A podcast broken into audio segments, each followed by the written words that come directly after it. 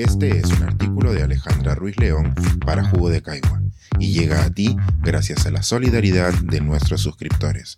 Si aún no estás suscrito, puedes hacerlo en www.jugodecaigua.pe. Médicos que contagian otros males. ¿Qué hacer para que la comunicación no sea peor que la enfermedad? El Perú tiene que entrar en cuarentena sexual. Fue la recomendación de un médico que se hizo viral hace unas semanas. La frase provenía de un programa de televisión, pero lo irreal de la sugerencia la convirtió en meme automático. Algunos usuarios en redes indican que el mismo médico había hecho declaraciones igual de ilógicas respecto al coronavirus sin nunca haberse corregido. A pesar de que otros expertos indicaron que la sugerencia carecía de evidencia científica, el médico fue invitado nuevamente a la televisión, dándole la oportunidad de continuar su desafortunado camino por los medios de comunicación. Sin embargo, los médicos locales no son los únicos que aspiran a los reflectores de los medios. También tenemos el caso de un médico español que se hizo viral tras un hilo de Twitter, donde compartió la foto de una persona supuestamente diagnosticada con viruela del mono. El médico dio rienda suelta a su creatividad y acompañó la imagen con una historia detallada de cómo el supuesto paciente le confió que había sido diagnosticado con viruela del mono, de cómo no le habían indicado cuarentena, entre otras historias más. Todos estos cuentos fueron desmentidos por el paciente, quien fue entrevistado por un medio español. Colorín colorado, el médico de Twitter, su cuenta cerrado.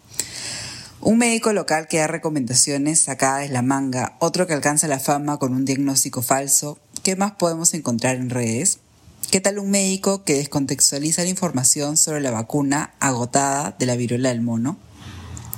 Probablemente su TikTok, que ya fue borrado, no haya llegado a nuestros círculos de información, pues un círculo más en inglés y entre grupos antivacunas, pero lo resumo. El mencionado recita los componentes de esta vacuna y hace hincapié en la ciprofloxacina, un antibiótico que usa para prevenir el crecimiento de bacterias en las vacunas. El médico indica que este componente lo dejó parapléjico hace algunos años, por lo que no se debe recomendar esta vacuna.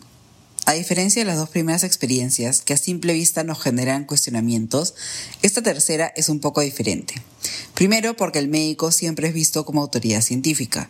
Segundo, el médico está hablando con términos científicos que la mayoría desconocemos. Y tercero, hay una historia personal de por medio. Es evidente que todos reaccionamos a la injusticia, especialmente si se ha dado por quienes tienen en mano nuestra salud. Sin embargo, en este caso, la experiencia personal funciona como una distracción.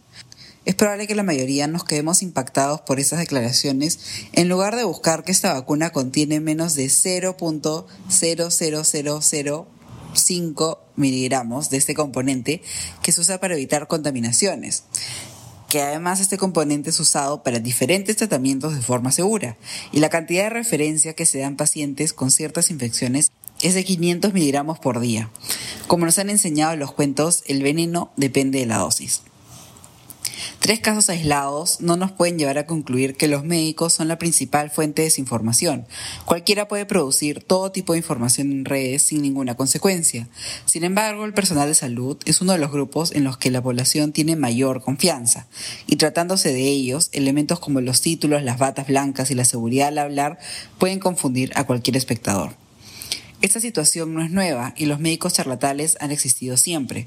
Con la pandemia del coronavirus, algunos países intentaron regular las apariciones en redes implementando códigos éticos.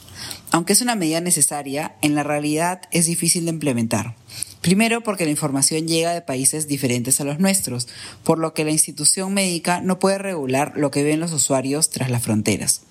Además, cuando se trató de implementar códigos éticos sobre el uso de redes sociales, esto dio lugar a mayor desinformación, puesto que los desinformadores recurrentes utilizaron las recomendaciones para decir que se estaba limitando su libertad de expresión. Por último, y probablemente lo más difícil, es por lo difícil que es indicar qué es ético y qué no es. Saber trazar la línea muchas veces es cuestión de criterio.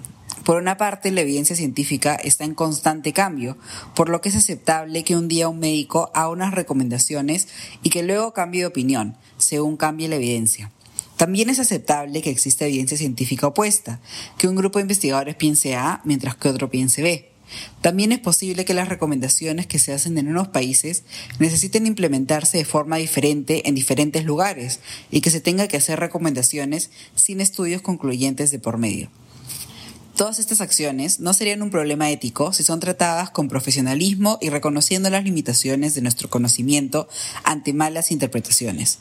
Muy diferentes son las declaraciones sin ningún tipo de evidencia que no están avaladas por ningún sector de la comunidad médica u opiniones disfrazadas de opinión médica así como esconder información que ayudaría al público a entender la información que se está presentando.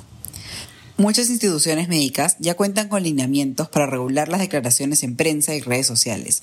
Sin embargo, estas suelen ser abstractas, sin incluir ejemplos complejos y buenas prácticas. Al mismo tiempo, el curso de ética es obligatorio en la mayoría de las carreras médicas. Es frecuentemente enseñado con ejemplos de hace décadas en los cuales es fácil identificar cuál es la falta en lugar de ejemplos donde se necesita un criterio más formado. Y por último, como sucede en muchos países, las propias autoridades médicas son las primeras en cometer actos antiéticos, por lo que confiarles pronunciarse ante la desinformación es mucho pedir. Desde mi punto de vista, el problema esconde la solución. No necesitamos a menos médicos en medios y en redes, necesitamos a más. Más médicos con presencia en medios y en redes sociales, pero formados en comunicación científica y con apoyo de sus instituciones para la formación en medios. Algunos creen que el carisma es suficiente, pero no lo es. También hay que saber identificar qué información presentamos y de qué manera lo hacemos para no dar lugar a malas interpretaciones. En muchas ocasiones el público exige que sea otro médico quien refute la información, pues influye en nuestras nociones de autoridad.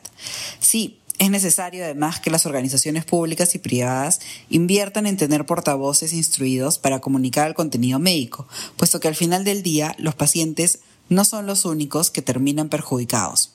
Y no queremos que la comunicación sea peor que la enfermedad. Este es un artículo de Alejandra Ruiz León para Jugo de Caigua y llega a ti gracias a la solidaridad de nuestros suscriptores. Si aún no estás suscrito, puedes hacerlo en www.jugodecaigua.pe.